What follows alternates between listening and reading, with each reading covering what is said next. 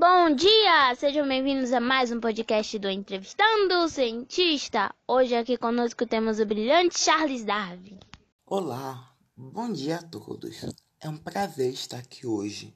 Muito bem, senhor Darwin, vamos à entrevista? Claro!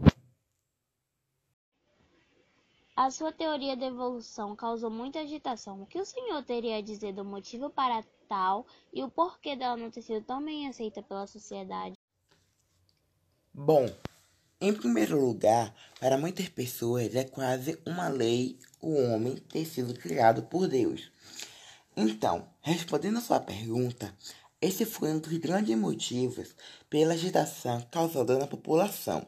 E em segundo lugar, eu não consigo explicar como aconteciam as mudanças nos animais.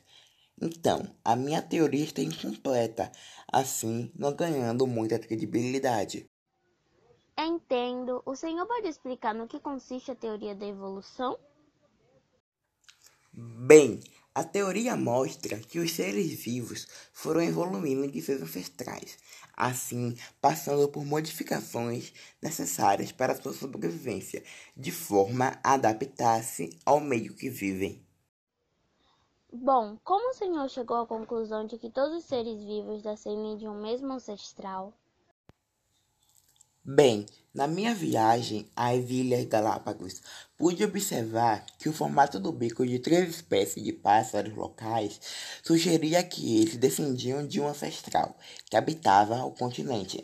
Porém, a evolução não tinha mecanismos particulares para qualquer espécie, ou seja, aquele ancestral devia descender de outro. Todas as nossas plantas e animais descendem de algum ser, no qual a vida surgiu antes. Claro, mas já que todos eles vieram de um mesmo ancestral, por que não são todos iguais? Porque eles foram evoluindo, ou seja, mudando. Essa mudança acontece por conta da seleção natural, que é quando os animais de uma determinada espécie possuem características mais propícias para sobreviver em determinado ambiente do que os outros que não têm essas características. E assim eles vão eliminando aqueles que não conseguem sobreviver.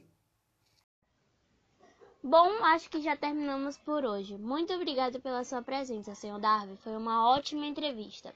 Até o próximo Entrevistando Cientista. Tchau!